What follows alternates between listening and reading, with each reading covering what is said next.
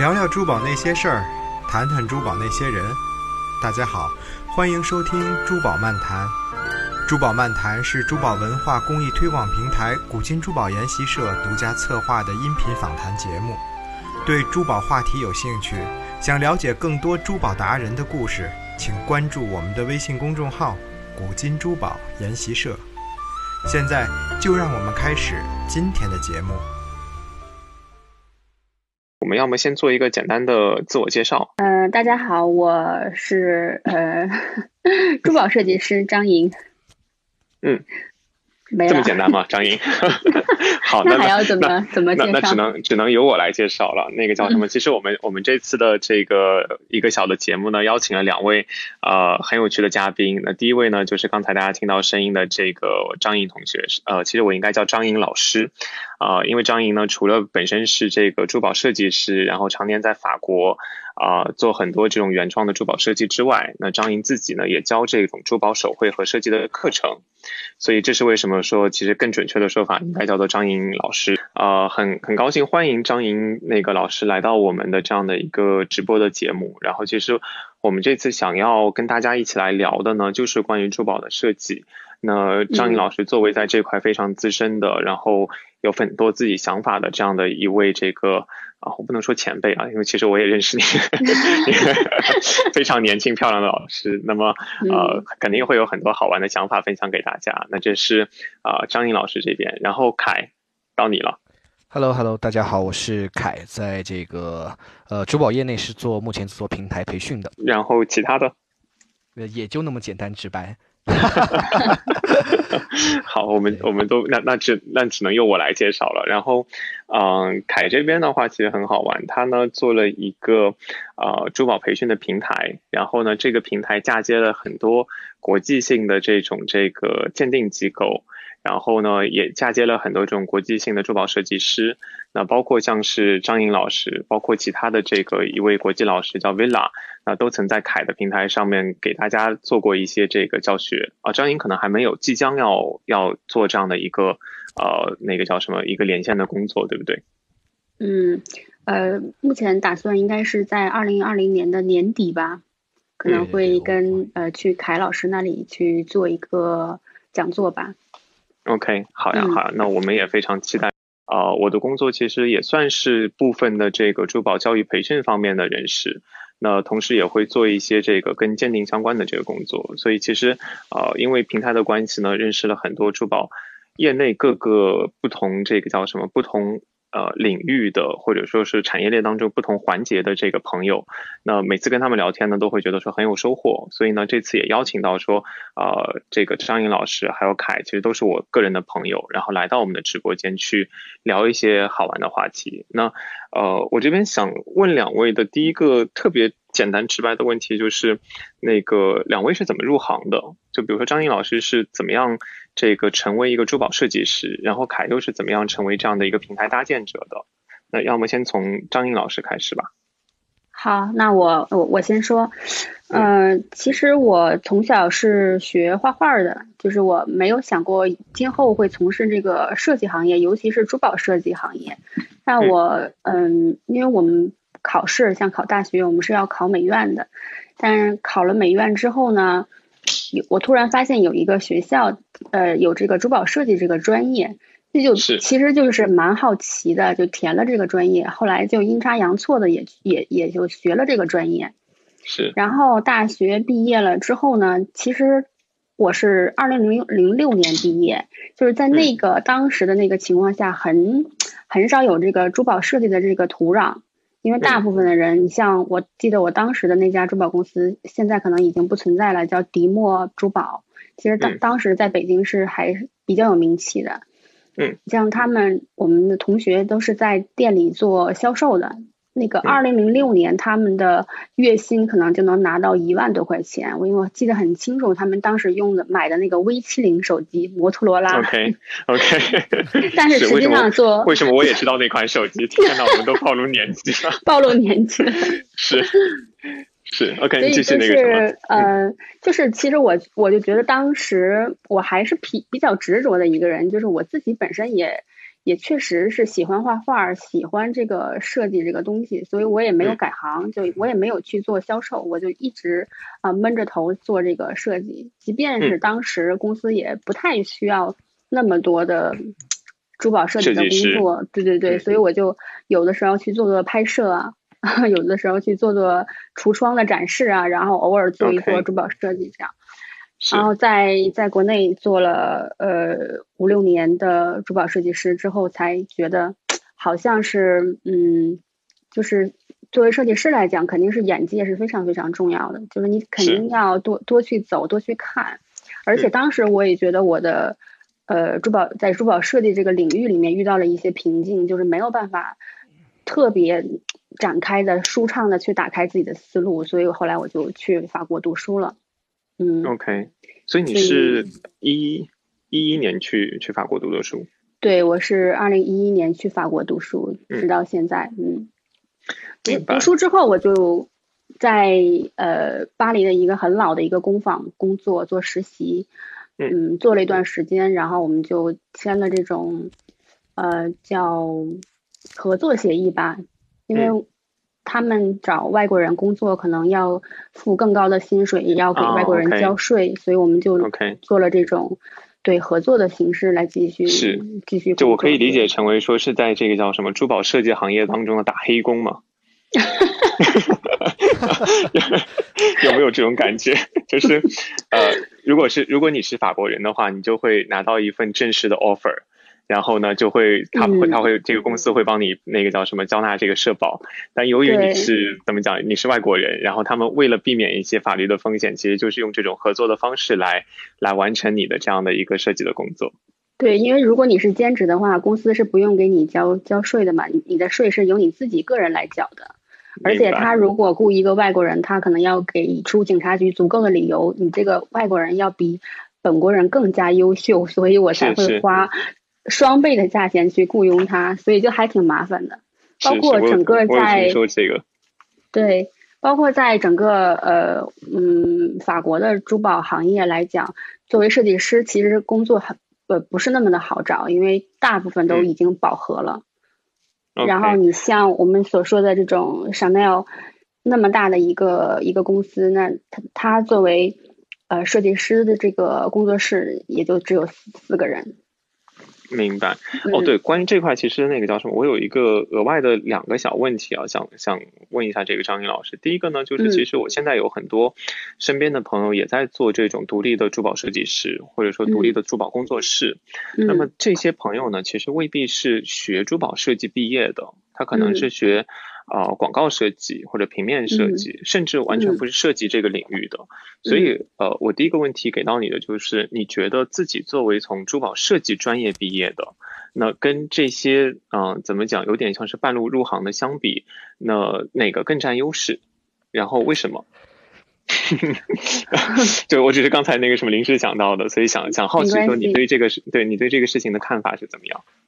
嗯，我倒是不觉得哪一个更占优势，我觉得要因人而异吧，因为确实是，呃，有一些有一些人他可能在艺术上比较有天赋，即便他没有学习这个。不是科班出身，但他可能有更好的这种想法跟灵感，所以他也有可能会出很多好的作品。然后再说，他有可能是学其他的设计方面的，然后再转行过来的。因为我知道有很多有名气的珠宝设计师，好多好多都是从建筑设计转过来的，因为他可能对结构的这个东西更了解，所以把这个整个的建筑结构再缩小，它有可能就是一个微型的一个首饰。所以，我倒倒是这些倒嗯没有什么呃优劣科班对对对科班出身的就一定好嗯，然后小白就可能从从零开始的就一定做的不好，我觉得倒没有。尤其是在我做教学的这个这两年的时间里哈，我发现有很多反倒是从行业外转行过来的嗯设计师，他们的想法更多，因为他没有被这个框框给框住。就他是一张白纸，所以他的想法更多、更疯狂，包括在材质上，都比比这个我们已经有过很多年的珠宝鉴定专呃鉴定或者是销售经验的这些人要做的更好。嗯，OK，理解。就是刚好那个叫什么张英老师这边提到说是这个自己也做老师，然后也接触到很多学员嘛。那我相信其实凯在你这边的话，因为你的工作性质也会接触到很多的学员，那也是一样，就是说能不能分享一下你是怎么样呃这个慢慢慢慢说成立了一个珠宝方面的平台？因为听上去其实这是一个很大的抬头，然后似乎是工作量很大的一件事情。嗯，是这样的，呃，其实从小就呃有接触和矿石、原石有关的，因为外公是做这方面鉴定和研究的，那就是家里面有一些呃样本，就从小会有这样的一个呃情节在里面。那其实我之后读大学学的呢是法学，呃。毕业了之后呢，我也开过那么两三年的呃这个门店，就是卖货。但是后来我就觉得，可能自己的兴趣点也并不在买卖上。其实我当时也有考虑说，呃，自己之后能够干什么。这个时候呢，我就在网上搜，其实我对设计非常有兴趣，然后我就去搜，哎，哪里可以学习设计？就。但是当时没有搜到张颖老师，他在法国，是，所以呢，当时呢就搜到了一家国际上的机构，叫做 IZI 国际宝石学院。那搜到这家机构之后呢，我我记忆特别清楚，那是一五年，一五年的十二月份，一五年十二月份的时候呢，我就搜，哎，哪里有珠宝设计培训？好，上海有。OK，那我就说，那我就去报名。正好我搜的那天是 IZI 推出报名，结果我只和他们的报名差两个小时，他们就报满了。哎，报满了以后呢，我就打电话说，那那那这个你们还有些什么样的课程呢？IZI，呃，那那于是就是说有什么鉴定呀，啊，什么钻石啊，这个彩色宝石啊，珍珠鉴定方面的课程。是。那我说，那我说那个已经十二月份了，今年都没有课了，那就那个。呃，明年的课最早什么时候？他说，呃，二月十七号有一有有珍珠和钻石。那我说就报了吧。所以我就呃阴差阳错的想学设计，结果去了，先学了鉴定。然后我记忆也特别深刻，二月十四号我就一个人飞上海了。有情人节那天飞上 飞上海，对对，从此爱上了 ICI 是吗？对对对对对。所以之后呢，啊，其实我觉得我们传统的。一开始原来一直在自己做门店的话，就是做零售的话，其实思维和眼界是打不开的。所以我非常，呃，赞成赞成刚刚张颖老师说的眼界这个问题，真的很多时候比这个呃我们说的设计啊，比我们的学识更重要的真的是眼界。嗯，所以我觉得到了一一个更广阔的平台和一些很优秀的人进行交流之后，学习之后，我会觉得呃我的思维会有所转变。那我其实本来就不太喜欢做买卖，那我就说，那那我要不要换一个方式？还在这个呃领域里面，我也换一个方式来来走一条另外的路。于是才想着说，嗯，搭建一个教育平台，呃，和这个呃全球最优秀的机构和最优秀的老师一起合作啊，对，为这个我们云南的这个传统的珠宝重镇带来一些不一样的新鲜的东西。于是就走上了这条路，走上这条不归路。对，就就就给我听上去的感觉是，就是你怎么讲，就是为了开拓自己的眼界，为了省机票钱，就是原来是要出去上课，现在是把老师请到请到家里面给你上课，就这种感觉。OK，明白。明白，好呀。然后那个叫什么？这是这是那个第一个第一个就是我这边可能特别感兴趣的一个问题。然后呢，第二个其实刚好就是两位都提到说眼界这件事情嘛。然后我就想说呢，呃，的确就是我特别认同的一点，就是眼界其实对于做任何事情都很重要。那对于设计师来讲的话，就尤其能够凸显出来。所以就是我这个问题也是留给那个张英老师的，就是呃，你觉得设计是可以教的吗？因为我我为什么会这么问？我先分享一下我的我的一个感受啊，就是嗯，我觉得说绘画呢是可以教的，因为这是一个技巧，这是一个技能，我觉得这是可以去去分享的，是可以去传授的，而且是可以不断的熟能生巧的。但你会不会觉得说，其实它这种设计的灵感是没有办法通过这种传统的科班式教育去？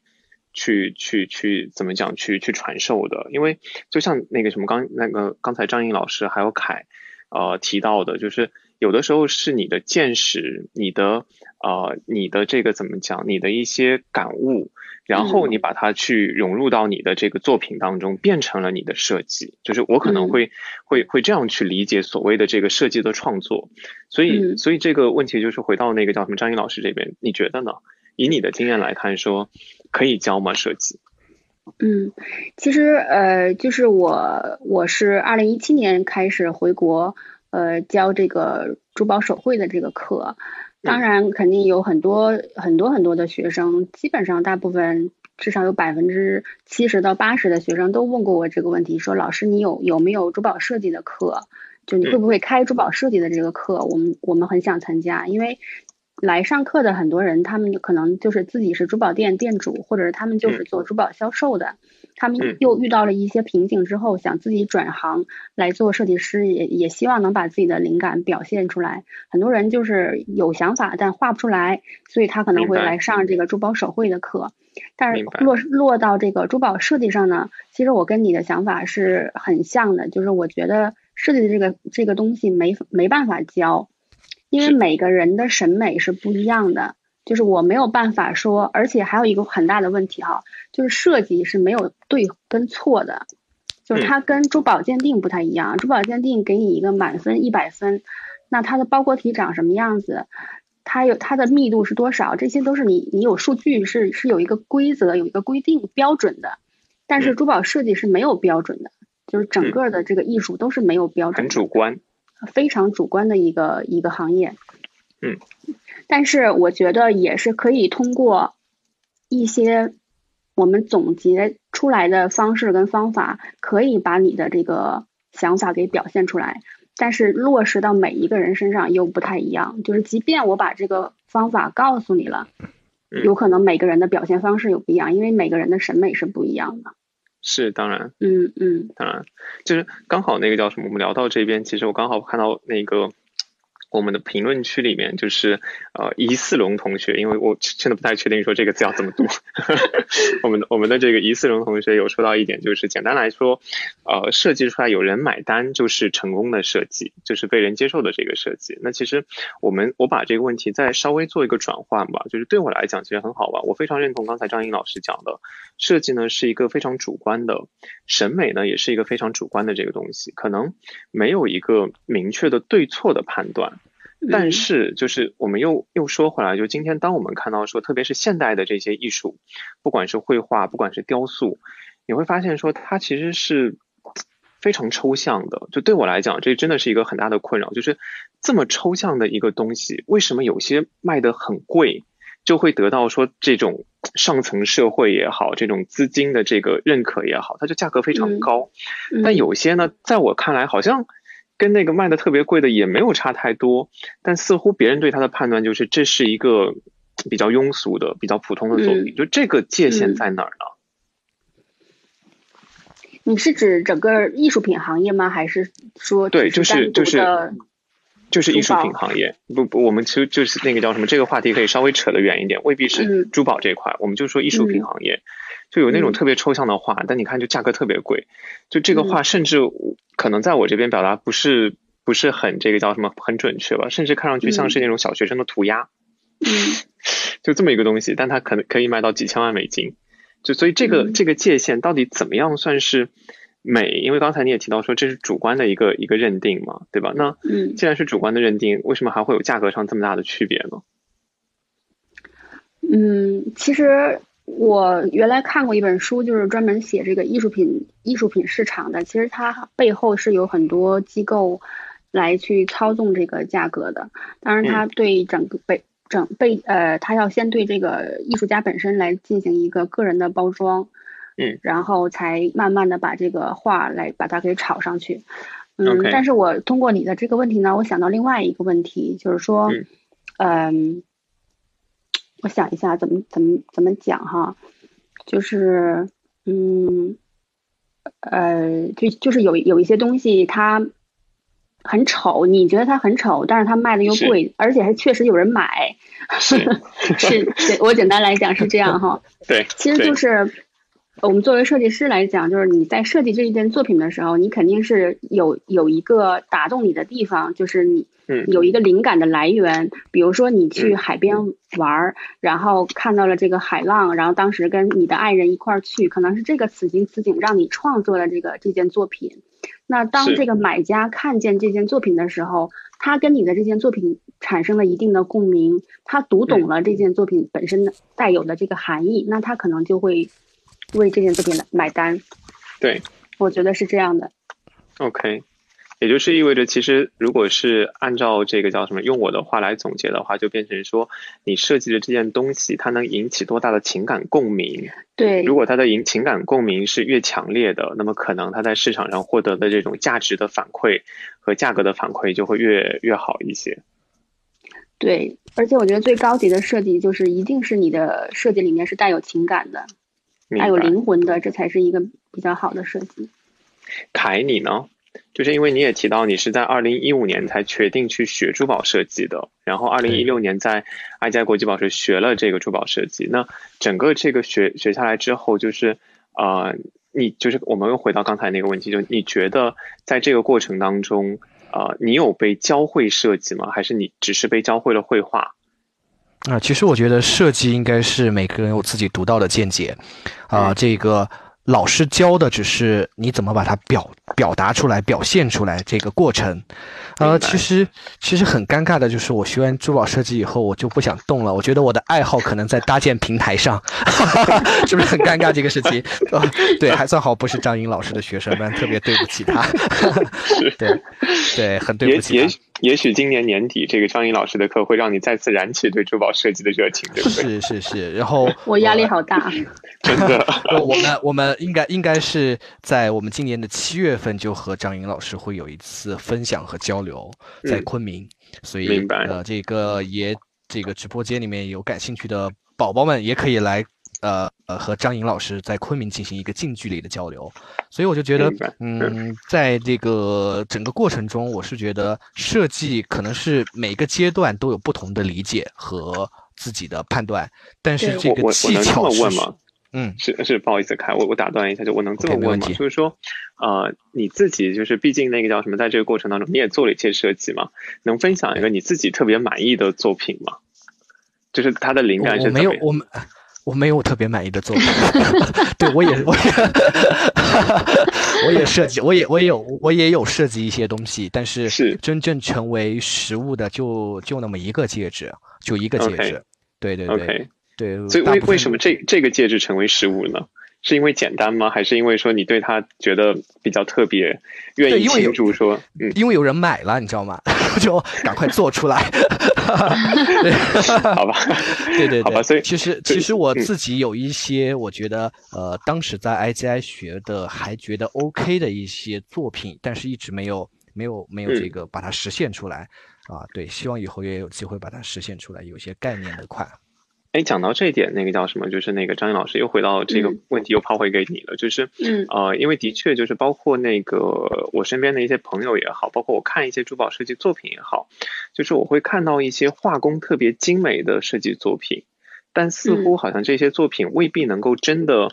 这个呈现出来，就做成实物，对不对？那那在这块的话，就是说，呃，你你自己在做这个珠宝设计的时候，你是怎么去判断说，哦，我我现在画的这张这个草图，最后的这个成品的效果，你是怎么去做这个判断呢？实际上是这样的，就是我刚刚讲说，我当时呃就是在出决定要出国之前，我的工作上遇到了一些瓶颈哈，就是因为我很多画的设计的我认为很好看的东西，它做不出来，实现不了。就是因为我对珠宝的工艺不是很了解，就是我没有自己亲手去去做过这个每一件珠宝，所以其实我到法国之后也是也是学了这个珠宝的精工，包括雕蜡呀、镶嵌都有学。就是你作为一个设计师，你一定要对最基本的珠宝工艺是要有了解的，否则你你就是你画的东西就做不出来，就是会有有闭门造车的这种情况出现。所以作为设计师。不但要有审美，还要会画图，有眼界，还要自己能动手做。我觉得这个是一个比较比较优秀的设计师。所以，所以，比如说，其实，哎，我不好意思，我打断一点哈，是是，我当时听到张张英老师说的这个的东西的时候，其实我在整个呃做培训也好，整个这个行业的经历这个这几年之后，我会有一个疑问，嗯，当我们不会一些精工制作的话，不会懂得太多材料方面的局限的话，我们的设计会非常大胆。非常的有创意。对，当我们真的会到一些精工之后，我们往往会被精工的这这个工艺是否能达到这样的设计，呃，束缚住。我不知道我我这个画出来的设计出来是否可以做出来，于是我就不这样设计了。嗯，你你会遇到这样的情况吗？嗯，其实偶尔有，偶尔也会有，有的时候可能那个工艺我也不是很了解的时候，我还是会把它先设计出来，设计好了之后，我再去跟工厂去沟通，怎么样能达到我这个设计图的这个效果。嗯，我其实是这样做的。但如果真的是实呃在实践中没有办法实现的话，那我可能会在不影响整个效果的前提下，会把它再做进进行一次修改。其实很多国际的珠宝品牌，他们也是这样做的，就是，呃，就是设计师他肯定也都也都是懂工艺的，但但是就是有可能会有一些地方会出现一些小的问题，所以我们有的时候就会看到它的设计图跟最后的实物是有一些出入的这种情况的出现，就是因为呃工艺上有解决不了的地方。能能分享一个你真实的就是说一件作品。然后是因为哪个地方工艺实现不了，所以这个作品到现在没有做出来，或者说做出来的效果并没有那么好吗？嗯，哎，我这个我这个问题好像问的那个叫什么特别 怎么讲，特特别不好意思，因为人家都是问说，哎，你最喜欢的作品、最成功的作品是哪件？我上来先问说你最 最遗憾的作品是哪件？对，所以所以在这方面，你觉得最遗憾的是哪件呢？我目前倒没有呃没有出现这种情况，但是有一个比较类似的呢，就是我有一个祖母绿的一个套链的设计，当时是在呃应该好像是二二零一五年的巴塞尔珠宝展上，我认识了一个纽约的珠宝商，然后他当时特别喜欢那那一套那套祖母绿的设计，所以我就卖给他了。嗯，当时他是。就是一排哈，这样从大大中中间那颗祖母绿是最大的，越到后面越小，这样排上去的。其实算下来，那一套祖母绿应该价值都已经很高了，价格。嗯。呃，然后中间每个祖母绿中间呢是用水滴形的钻来来排的哈，就是等于一颗祖母绿，然后一排水滴形的钻石，然后再一颗祖母绿这样交叉在一起，是不是？就钻石把这个祖母绿间隔开。OK。对，是这样的。然后呢，但是他呃，大概在半年之后，这件作品真的做出来的时候，他拍了照片给我哈，我就发现他跟我的图完全都不一样，就是节奏啊都不太一样。所以我就有点，当时有点困惑，但是我因为我卖的是版权，就是他他想怎么改就怎么改，我也我也没办法说对，然后但是我还是问他，我说你怎么没有按照我的那个设计图去做？他当时给了我两个两个说法，就是第一个呢，就是祖母绿呃中间那个钻石它排的特别密，就它等于把我节奏给打乱了，它我是。还是中间有一些缝隙的，它基基本上把缝隙改的非常小，因为他说皮肤会露出来，你戴的时候皮肤会露出来，所以会显得祖母绿不好看，嗯，偏黄。这是第一个，第二个呢，它全部是改成了呃这个圆形的钻石，因为他觉得水滴钻更贵，对，所以就嗯可能会遇到一些成本上的 问题，会把这个东西给改掉吧，嗯。明白，呃，我我能多问一句吗？因为这个其实跟我了解的这个情况不太相符哎。因为正常情况下，如果是同等四 C，往往原钻其实会贵一点，水滴钻其实是就是花式切工钻石整体都会价格便宜一些。嗯，你你当时选选择的这个，嗯，是比较小吗？还是怎么样？比较小，而且是大小牌的，就是渐变牌的。啊，OK OK，那我理解了。对对对，如果就是如果出现这种情况，的确就是也是一样，就是啊提醒一下，如果在有有收听这个，然后也是做珠宝设计的这个朋友，就是呃正常情况下单颗的花式切工的钻石是会比这个单颗的圆形明亮石钻石的话，在同等四 C 下面那个花式切工会便宜一些。但如果今天这个花式切工要从大到小来做搭配。或者是整体的这个画室切工都是那种小颗的，比如说一分两分的，在这个情况下呢，这个价格反而会倒挂。就我们所谓的倒挂，就画室切工反而会更贵一些。原因就在于说，今天在市场上切这种这个叫什么匹配的这种梨形也好，呃，我们说的水水滴形也好，或者椭圆形也好，去这样切的商那个厂家太少了，所以导致说其实就是一个供需关系导致的这种画室切工的价格会特别高。对，嗯嗯。就只是那个叫什么额外，呃，提醒一下，我觉得这个还还挺有意思。所以，所以其实张颖老师就是说，在啊你的这个设计师的这个生涯当中，呃，你除了就是说自己会画图，然后把这件作品真的自己做出来之外，也有一种这种这个叫什么交易模式，是你替客人去画一个图，然后把整个版权去卖给这个客人。对。嗯，其实有两种方式，有一种呢，就是我像我刚才讲的，我是直接把我自己的有一本图册给客人看，那他有挑中的，那他就直接我们就直接谈价钱，就卖版权。这是一种，另外一种呢，就是客人呃有一些品牌他会直接下订单给我，比如说他告诉我他这个这一个系列他想做什么花卉系列或者是海洋系列，那这一个系列里面有分别有多少套东西，它的石头分别是什么多大的多么呃大小的尺寸，还有颜色，他会他会这样来下订单。OK，明白。然后，那我不好意思，我再多追问一句，就像是这样，第二种情况，就它这个石头已经存在了，然后甚甚至这个灵感的方向也给到你了。那其实你要做的就是说，有了这个石头之后，根据它的灵感方向，具体把它去表现出来，是这个意思吗？对对，是这样的。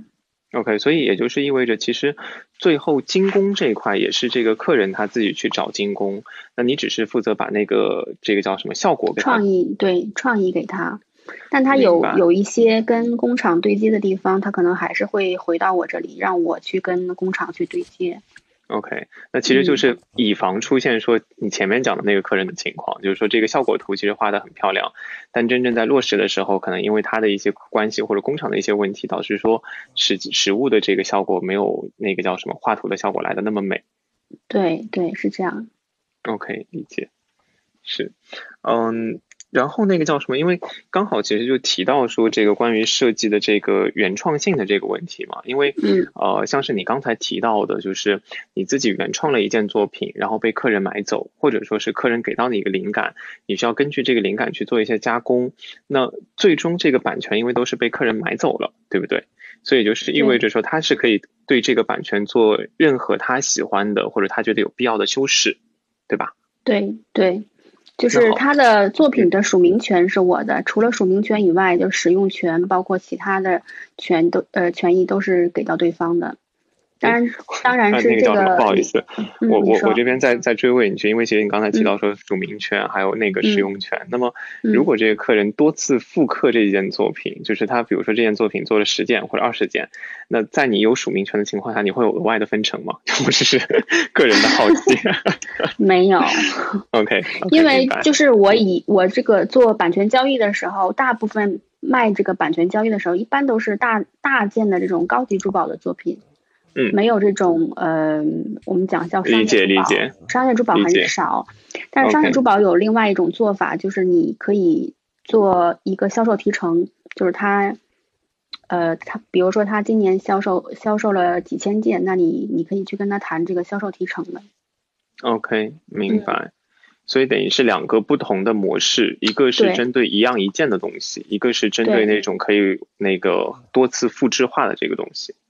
OK，特别有意思。对，因为其实我对我对这块领域是非常陌生的嘛。然后，呃，刚好其实也看到说，最近呢，在我的朋友圈当中，也有一些关于这种这个珠宝设计原创的一些争论。那其实那个叫什么？我想问的这个问题，就接下去其实是问两位的。那就对你们来讲，怎么样的一件作品算是一件原创的作品？是必须自己从头到尾都是凭空，或者说是自己这个叫什么想象出来的，或者说自己产生的这个念头，这样算是一个原创？还是说我是可以借鉴一些已有的艺术品，比如说，呃，像那个刚才张英老师有提到说，比如说有一个建筑，那可能我把这个建筑等比例的缩小。或者说做一定程度的修饰，然后呢把它改成一个珠宝，那这样也算是原创。就是这个度，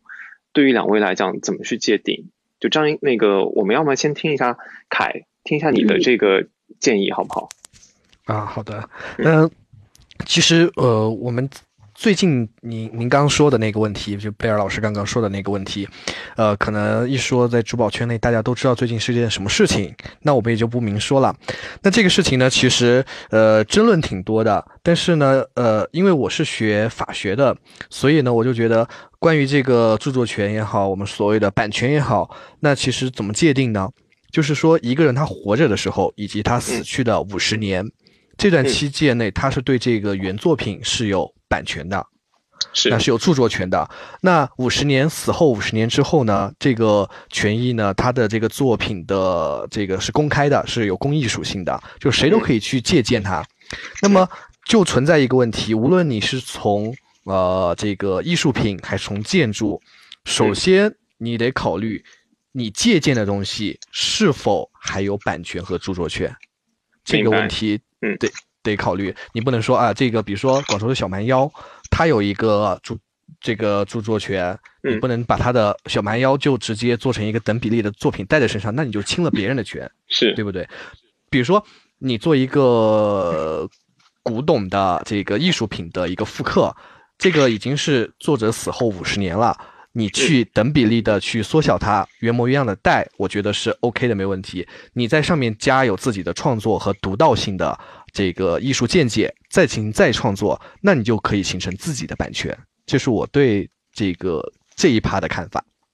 OK，理解。那其实那个叫什么？就是，哦，凯是从怎么讲？从一个法律人的这个角度去出发，说怎么界定这个东西算不算侵权？那呃，在我这边呢，我觉得很好玩，就是可能我把这个问题再推进一步，就是在我们就比如说那个圈内吧，我们珠宝这个圈内，对吧？那当我自己。这个叫什么？提出说，你看我有一件这种原创作品，但大家一看发现说，哎，其实这件作品呢是呃某一幅古画上面有一个非常类似的一件珠宝，只是呢可能看到这件古画的人没有那么多，比如说一个欧洲中世纪或者文艺复兴时期贵族戴的这么一个吊坠，那这个吊坠对于大部分的中国人来说是陌生的。然后呢，我就把这个吊坠，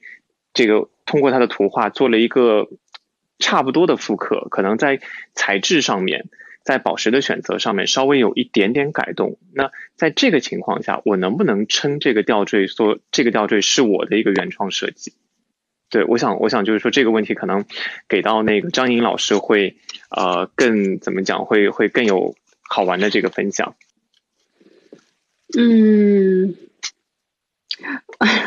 我觉得这个 这个尺尺度还是挺难挺难分辨的，包括其实其实如果是古画上的这个外形，你是跟你是跟它是一模一样的话，其实你已经侵权了。OK，因为因为比如说哈，假设说他脖子上戴的这条项链是有外观专利的话，那实际上你已经侵权了，即便你把里面的颜色给它改掉了。你也是，OK，但但这个就是也是一样，就张毅老师就提醒一下，说我这个问题的设定是这个画呢是文艺复兴时期的。那刚才那个凯也跟我们分享了说，一般来说这种著作权的一个一个使用期限是这个作者死后五十年他还受保护。那像这样的话的话，这个作者肯定死了超过五百年了，对不对？那在这个情况下，他其实是作者是没有这个这个法律上的能力去追溯他的一个使用权。或者说它的一个一个使用情况，那无非就是说，我们今天从道德层面，或者说从这个大家的共识方面，觉得这算不算一种一种原创？嗯，我觉得应该算吧，应该算是一种原创吧，因为呃，很多我们很多这种公开使用的版权，我们都是可以来用的嘛。还有刚才你讲到说，能否凭空凭空想象出来创作一件东西，这个是不可能的。是完全不可能的，是没有人能凭空想象出来一个东西来来把它画出来。就是你所想象的东西，一定都是有这个东西的原型的，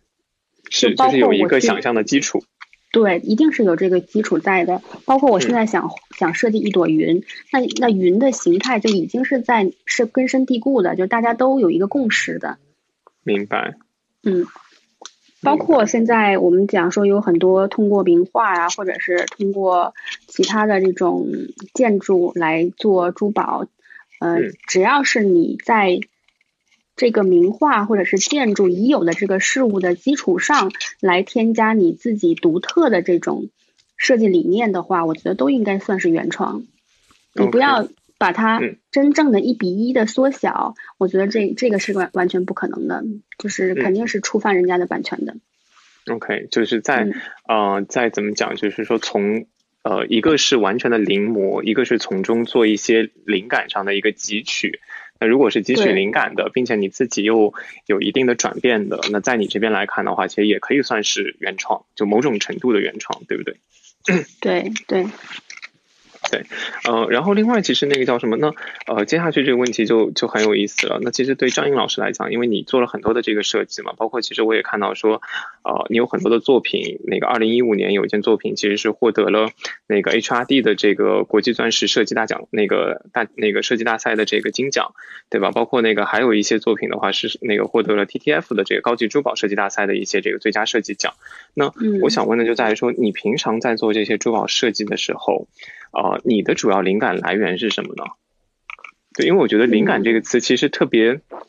特别玄玄妙，你知道吗？就是 那你的灵感来源是什么，或者是你是怎么去寻找这些灵感来源的呢？就是呃，其实我觉得灵感是无处不在的。就是如果如果你真的想去很好的去设计一件东西的话，灵感是无处不在的。其实我很很难讲哈，就是比如说我今天看了一场音乐剧，包括音乐剧的这个音乐或者是当时的这个气氛，其实都能给你灵感的。只不过是你怎么能把这个东这个灵感巧妙的表达出来，而且你当别人看到这件东西的时候，他你就知道作者在画呃，我这个设计师设计的就是天鹅湖。就是它有，它能，我们通过色彩，通过这种节奏，其实都能表达出来的。明白。嗯。凯，凯。Hello，我在。对，凯，这个问题可能就留给你，就是说，因为像我，我听得出来说，张颖老师是非常会从生活当中去汲取灵感的。那对你来讲，呃，你比如说在在这个学习珠宝设计的时候，你觉得灵感的获取容易吗？就是你是能够随机就迸发出一些灵感的人吗？呃，我我觉得我原来是，后来我不是了，我灵感枯竭了。发生了什么？其实我我我真的发生了发生了，我认清了自己 不能做珠宝设计师。对，其实呃，我并不可能像张莹老师那么优秀的，可以随时的呃迸发出或者激发出自己的一个设计灵感，呃，这是我做不到的。呃，但是我觉得每一个人的设计灵感真的是和自己的爱好有关，比如说，呃，我很喜欢和天文有关的，从小就比较喜欢和天文有关的东西，因此我在做很多的呃我自己的创作的时候，我会往呃天文方向的。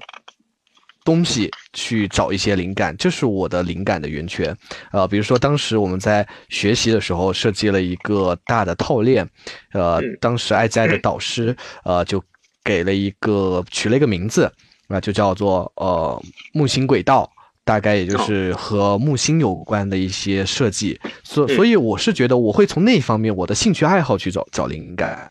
但是我并不能。从呃大自然，或者说建筑，或者是方方面面都找到自己的灵感，或者是一些情感啊，这些我可能会会弱一些，对，所以我就认清了自己可能是不太适合做珠宝设计，就是偶尔做做玩还可以。OK，好，那其实那个什么，接下去我想问张颖老师，就在于说，在你的整个的这个设计人生当中，这这么多年的这个设计经验当中，你有觉得说是你是在某一个时刻突然被打开了这个灵感的源泉吗？还是说，其实你一从小到大都是觉得说这种这个怎么脑回路比较发散的人？不是，不是，完全不是的。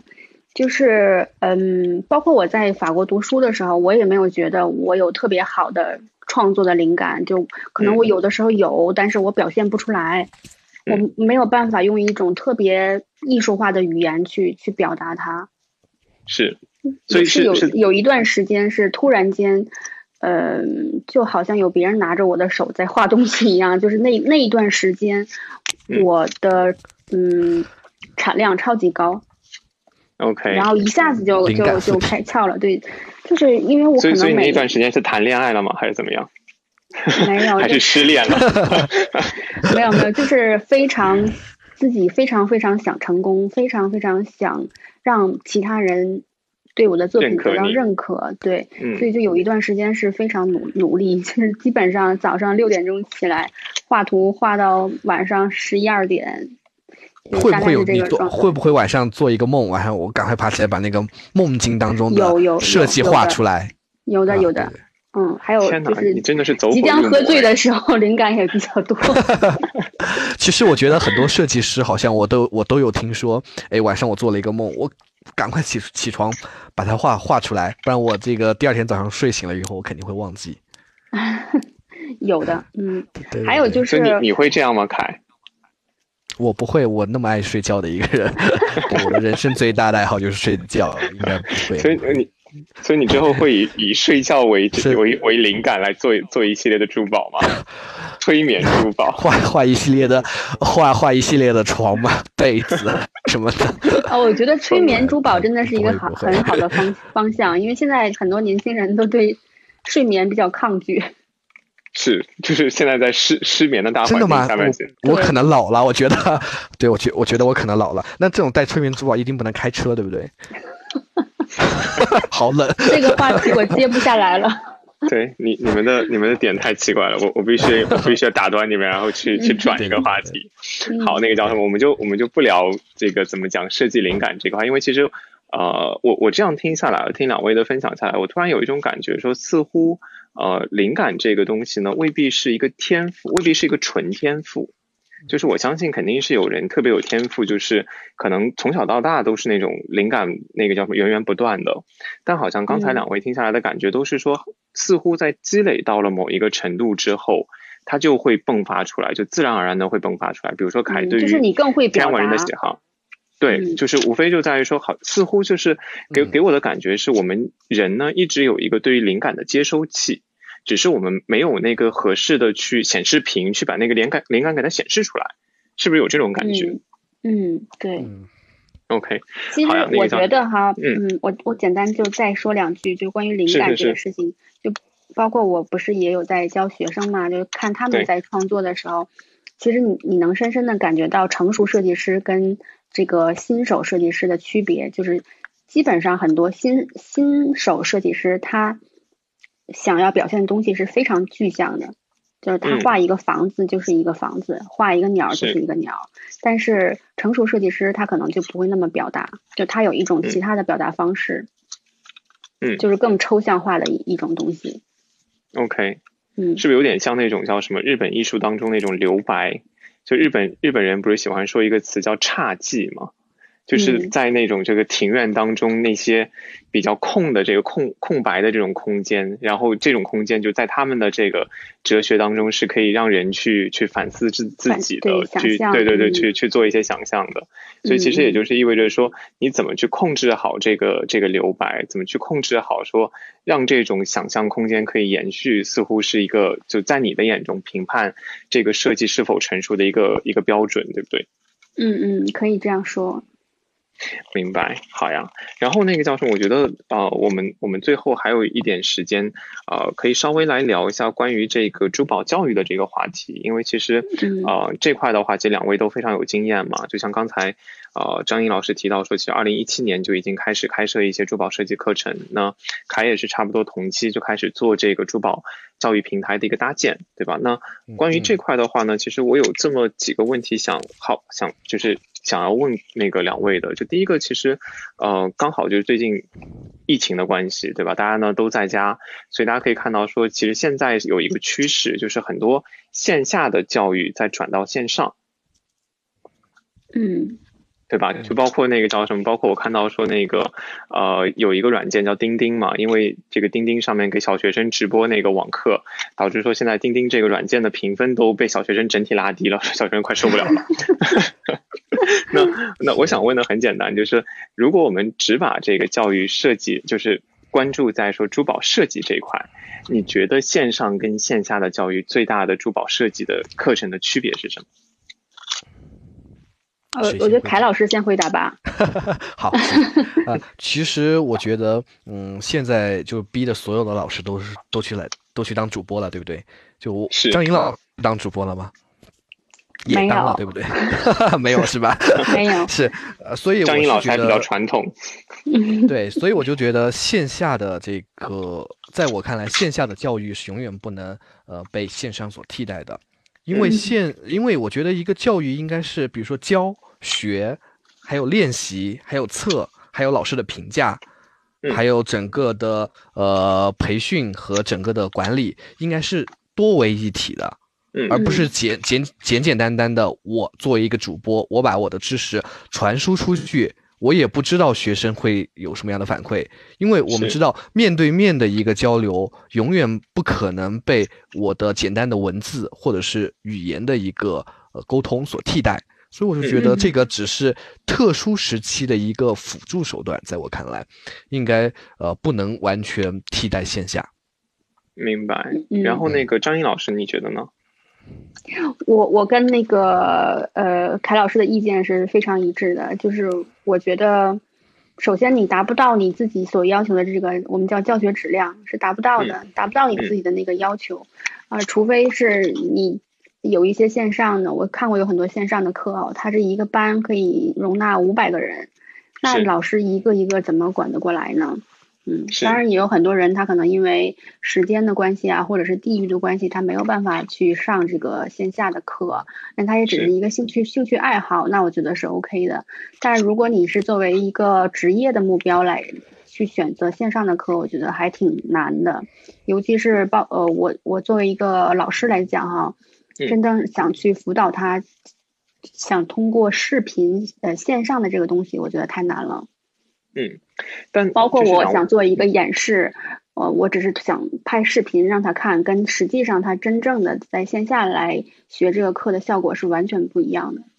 嗯 OK，但就是两位会不会觉得说，这是因为呃，我们今天讨论的线上课程是珠宝设计，而珠宝设计当中可能就是说是需要这个老师跟学生有一个在嗯画板上的这个互动，所以导致说今天把它搬到线上会有这个难度。我我举个最简单的例子啊，就是那个呃，我们看今天的这种英语教学。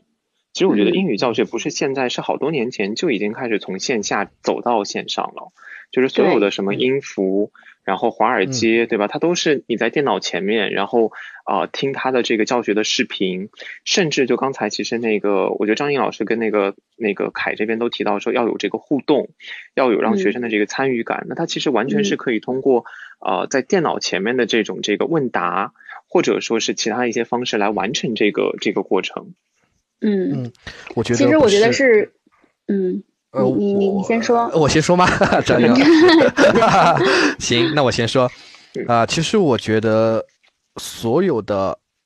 都不可以替代，只是一个辅助和补充，嗯或者是呃，你作为另外一个形式的输出。嗯，呃，我做一个很简单的例子，就是说，呃，有些时候我们在看这个线上教育、线下教育有什么不同和区别的时候，我们可能会迷茫，可能会不知道，因为我们对线上教育并不是那么的了解，或者是那么嗯的透彻。那那举一个很简单的例子，电商特供版和实体店的版本会存在差异。比如说，我双十一的时候我买卫生纸，同一个品牌，它号称是一样的，它就是薄一些，就是轻一些。那我到实体店买，它就是要厚一些。这就是网络和实体的不同。电商它便宜，同样我们的在线教育会便宜一些。但是，呃，我始终是坚持的，无论是任何东西，都是一分价钱一分货。在实体的和线下的体验永远会比线上会好。所以我刚刚在说这个整个的呃线上线下教学教学的时候，我也还我还说了一个，还有测评练，比如说还有管理和沟通，还有培培养这些这些字。不是简简单单的我进行一个呃线上的沟通和交流，不无论是文字的还是网络的还是语音的，嗯就就可以完全替换的。我觉得这是完全替换不了的任何教育。对 OK OK，那张颖老师你的态度呢？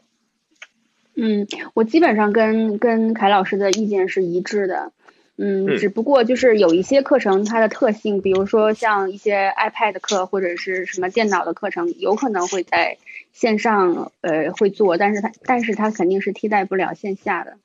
这是一定的。而且线下还有一些好处呢，就是呃，它提供了一个平台，那你肯定会认识很多新的朋友嘛。但是在线上，可能大家就谁都不认识谁了，就是这样。嗯，你想合合个影，可能就是头像合影吧。合个影，你你们的关注点好奇怪啊！这 那个，哦，我最后那个叫什么？因为刚好那个我们导播也提醒我们说，其实这一期节目的时间也差不多了。然后我最后其实有一个问题给到两位的，就在于刚好那个张颖老师提到了 iPad。那呃，我想问的最后这个问题就在于说，呃，我看过很多那个国际大牌的，像卡地亚、像 VCA，对吧？像 Tiffany 他们那种这个叫什么这个产品手册，或者说类似一个嗯特、特展的这种这个集结的这么一本一本画册。然后呢，我会嗯发现说，其实在这个画册上面，他们的设计图都是手绘。嗯对吧？他们的设计图都是手绘，没有用啊、呃 CAD 制图的，没有用嗯 Rhino 就各种这个电脑软件的。那当然更嗯不会出现说是那个 iPad 这样的这个这个画图的这个情况。那我想嗯问的就是，为什么这样的这个叫什么？这个我们这个行业会这么青睐于手绘，而不是采用说可能听上去更呃更怎么讲更有科技感的那些电脑制图呢？因为这些呃，我们讲这些国际品牌啊，他们打的嗯一个旗号都是我们是全手工制作的，纯手工制作的，所以包括绘图也是，我们都是手画出来的，手这个才叫艺术品，就是是 AI 没有办法替代的，更不是电脑能替代得了的。嗯，所以我觉得很有意思的，我有一段时间，大概是去年年底的那个时候，我去梵克雅宝找我的一个嗯。朋友，然后呢，我刚好那天带了一个 iPad，我就给他看这个，我当时用 iPad 画的这个东西哈，他就说你赶紧收起来，不要让那个经理，就是另外他那个呃产品部的经理，不要让他看到，他说他最嗯。痛恨这些高科技的东西，是。就是其实他私下里的私下的意思就是说，梵克雅宝我们永远主打的都是纯手工的，就是就是传统性的东西，就是他他不会用这些东西的。但是 iPad 它有一个很大的一个好处，就是尤尤其是现在我们很多珠宝设计师都用 iPad 来画哈，它有一个很大的好处就是特别方便，而且特别的快。因为你自己可能画一一套项链，整整条全都是彩色宝石的，你要画很久，你大概画一天，或者是像我我我画的快一点，可能你至少也要画三三个小时吧。但是用嗯 iPad 可能你只用画只用画一颗石头，其他的你就复制，然后调大小就可以了。所以它还是能节省生产力，能提高效率，但是也有很大的一个缺点呢，就是我我在手绘的时候，我可能画的这个东西我就是一比一的，那我知道我这个配钻有多大，嗯我能拿尺子量出来，或者我画的时候我的视觉上就比较直观。但是嗯 iPad 呢，你可以放大缩小，所以你没办法控制它的这个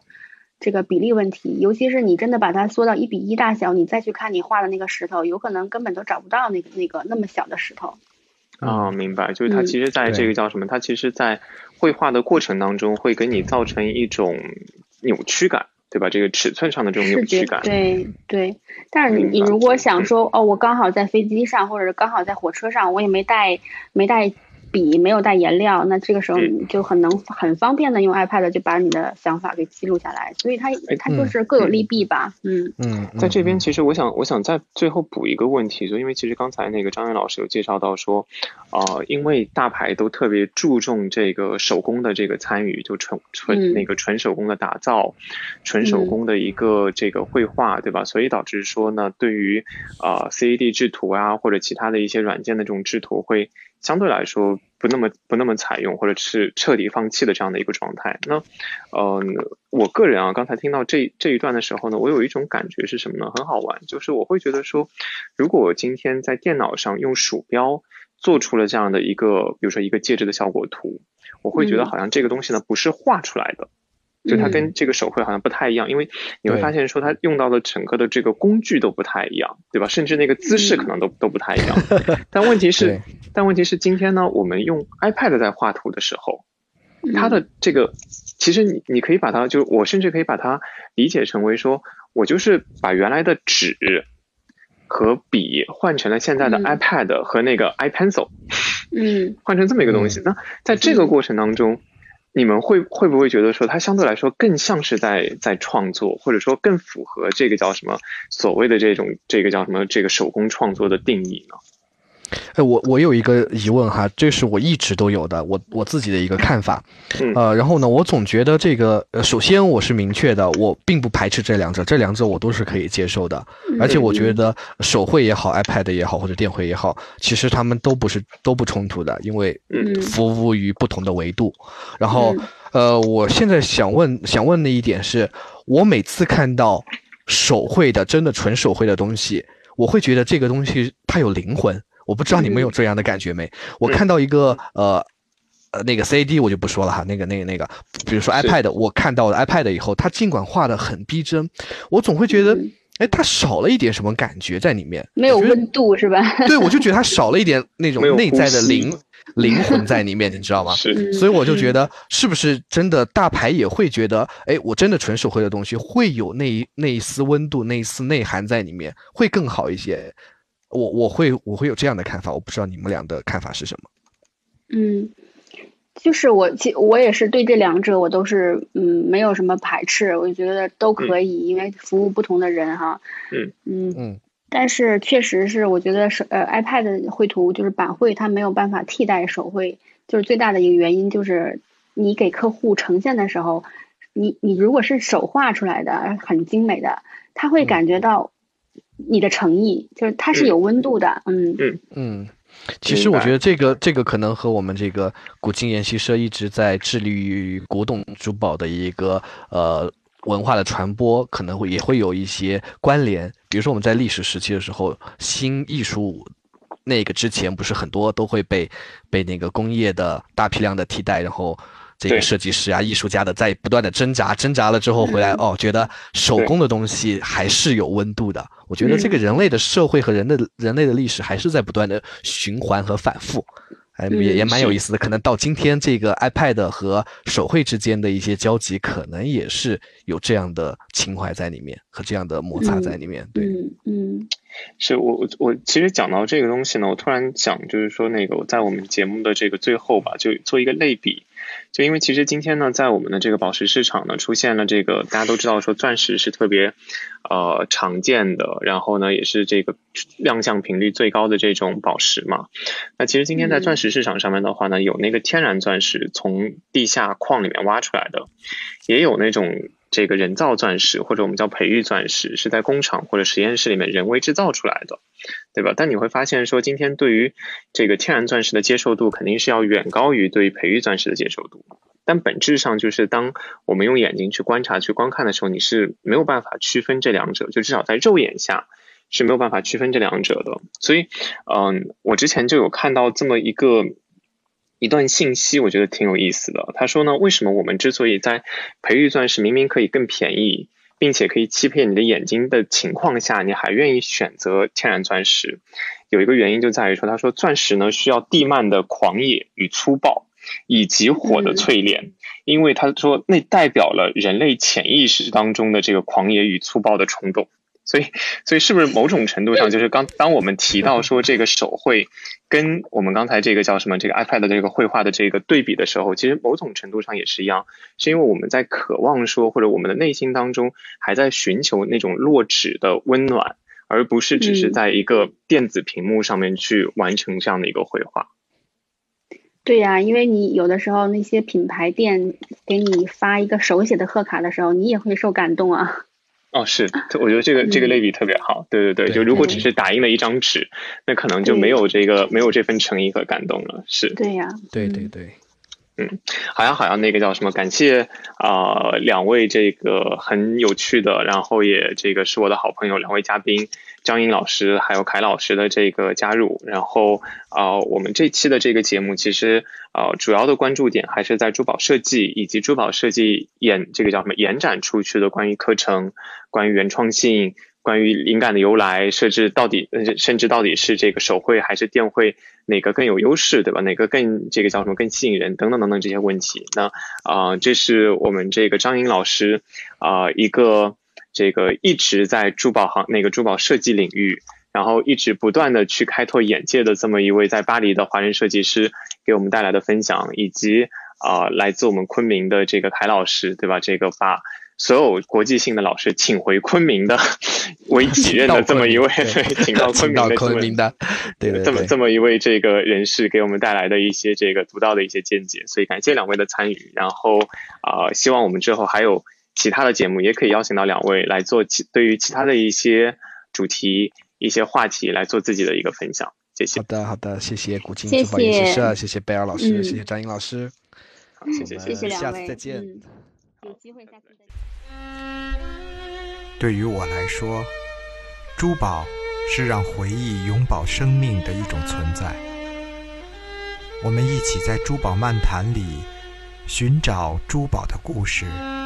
聆听珠宝达人的传奇。如果您想和我们的珠宝专家或珠宝达人有更多的交流，欢迎关注我们的微信公众号“古今珠宝研习社”。我们期待您的留言。今天的节目就到这里，我们下期节目再见。